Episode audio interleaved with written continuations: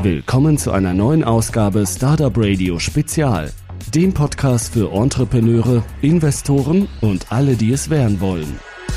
Diesmal führe ich ein Interview mit Sarah und Paul von Freifon. Hallo zusammen und willkommen bei Startup Radio.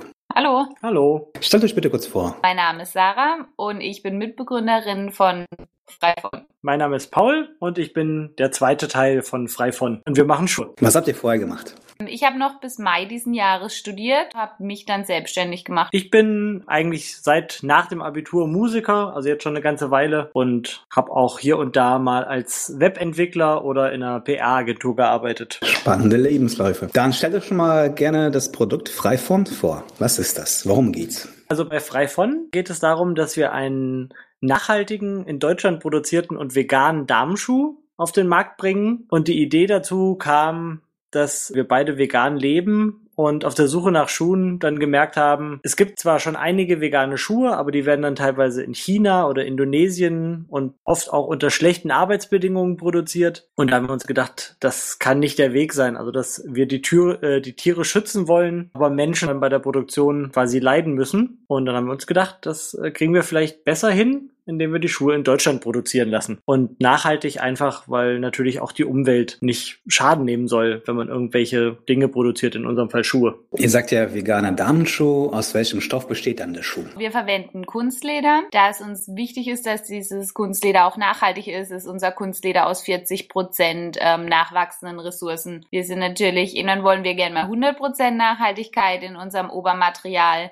Aber momentan ist es leider noch nicht möglich und das ist so das Beste, was es im Moment auf dem Markt gibt. Innenmaterial ist 80 Prozent Bambus und 20 Prozent Polyester. Das ist eine gute Mischung, das heißt sehr atmungsaktiv und sehr angenehm, auch für den Fuß. Das heißt, man könnte auch barfuß laufen. Schnürsenkel aus Baumwolle. Wir haben auch Innensohlen in unseren Schuhen und diese Innensohle ist aus Abfällen der Matratzenindustrie. Woher kommen die Stoffe? Das Beste wäre, wenn alle Stoffe aus Deutschland kommen würden. Das würden wir uns wünschen Inzwischen geht leider nicht immer. Unser Obermaterial kommt aus Italien, so wie unsere Sohlen und unser Innenmaterial, unser Innenfutter. Restlichen Materialien wie zum Beispiel unsere Innensohle und ähm, Vorderkappen und diese, sag ich mal, Kleinigkeiten, was man noch, was an so einem Schuh noch dran ist, Ösen zum Beispiel, kommen alle aus Pirmasens und Umgebung, da wo die Schuhe auch gefertigt werden, Rheinland-Pfalz. Ja, also für uns ist diese Regionalität auch ein wichtiger Punkt. Also, dass man wirklich sagt, alles, was wir in der Region um unseren Schuhmacher beziehen können, möchten wir auch daher beziehen. Dann stellt sich mir die Frage, jetzt habt ihr diese Idee, ihr wollt einen veganen Damenschuh, einen nachhaltigen Schuh produzieren.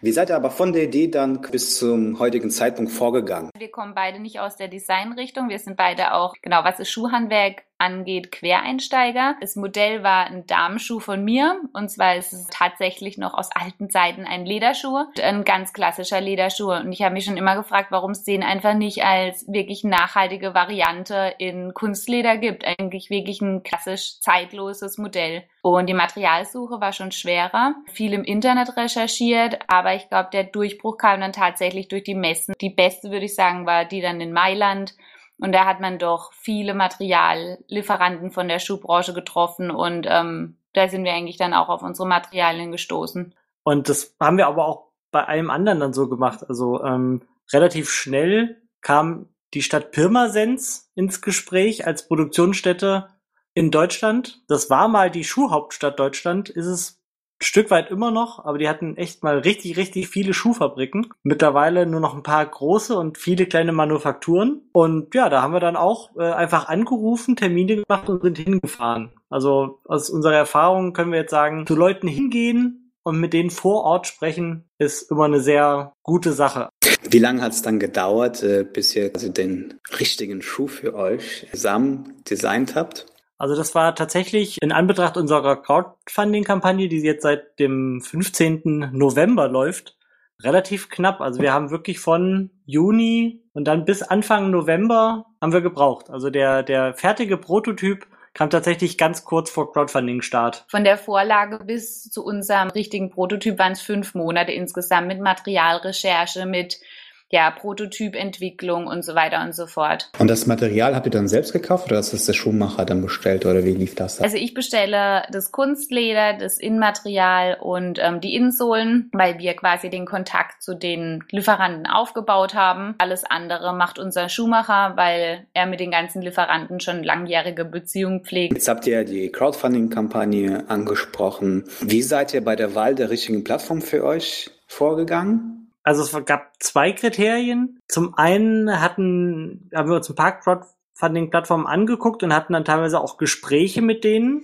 Bei Startnext haben wir uns am besten aufgehoben gefühlt. Ja. Also diese Vorgespräche zur Crowdfunding, zum Crowdfunding waren bei Startnext wirklich sehr, sehr nett und schienen uns sehr kompetent. Jeder in unserem Umfeld kannte sofort Startnext. Also wir haben gesagt, ja, wir würden planen, Crowdfunding zu machen und alle wirklich, die wir kennen, waren so, ach ja, bei Start Next. Welche Ziele verfolgt ihr mit der Crowdfunding-Kampagne?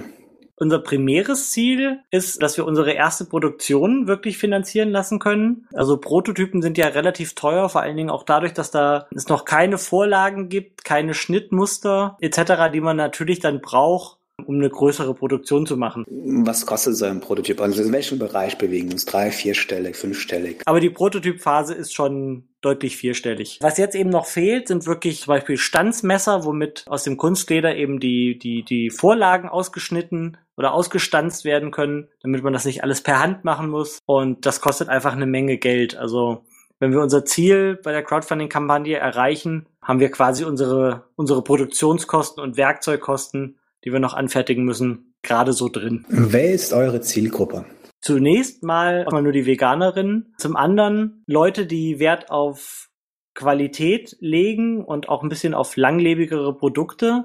Also wir haben ja auch bewusst ein klassisches Modell genommen, was man mehrere Saisons tragen kann, also was nicht so schnell aus der Mode kommt. Alle Leute, die Wert darauf legen, dass da wirklich noch liebevolle Handarbeit drin steckt. Die sind bei uns auch gut aufgehoben, unabhängig davon, ob sie Veganer sind oder nicht. Natürlich dann auch der Umweltaspekt. Also wir wollen möglichst nachhaltige und umweltfreundliche Schuhe machen. Zusammenfassend kann man eigentlich sagen, Leute, die bewusst konsumieren wollen, egal welchen Aspekt oder welcher Aspekt ihnen wichtig ist, egal ob es jetzt dieses äh, vegetarisch-vegane ist oder dass es äh, lang hält, dass sie wissen, woher die Materialien kommen. Was wird so ein Schuh dann kosten bei euch? Also im Crowdfunding kostet er momentan 150 Euro. Später im Laden wird er dann deutlich teurer werden. Also wir sind jetzt gerade mit einigen Läden und Vertrieben in Verhandlungen und können wir leider noch nicht definitiv sagen, was der Schuh dann kosten wird, aber er wird auf jeden Fall deutlich teurer werden als diese 150 Euro beim Crowdfunding. Welche Vertriebswege habt ihr euch äh, überlegt? Wir wollen eigentlich verschiedene Kanäle wählen. Dazu gehört wahrscheinlich, wird sein zu sagen, zu 99 Prozent ein eigener Online-Shop,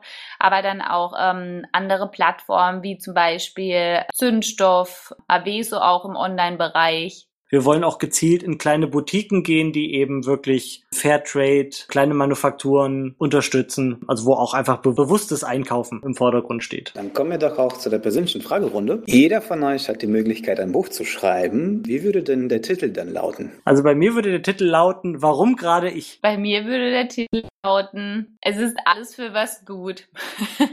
Tatsächlich. Was war der beste Rat, den ihr erhalten habt? Der beste Rat, so würde ich das momentan sagen, war tatsächlich der Rat von Paul, frei von zu gründen bzw. mich selbstständig zu machen. Mein bester Rat, äh, den ich mal bekommen habe von einem Mitmusiker, war, mach doch einfach. Was war bisher eure größte Überraschung im Unternehmerleben? Meine größte Überraschung, eher negativ leider, ist so ein bisschen, ja, ich habe immer gedacht, so die nachhaltige Branche wäre sehr offen und äh, auch kooperativ. Und da muss ich sagen, habe ich doch öfter Überraschungen erlebt, dass es leider nicht so ist, aber auch sehr im positiven. Im positiven Fall war ich auch oft überrascht, aber wenn es äh, die größte Überraschung war tatsächlich, glaube ich, dass es nicht so ist.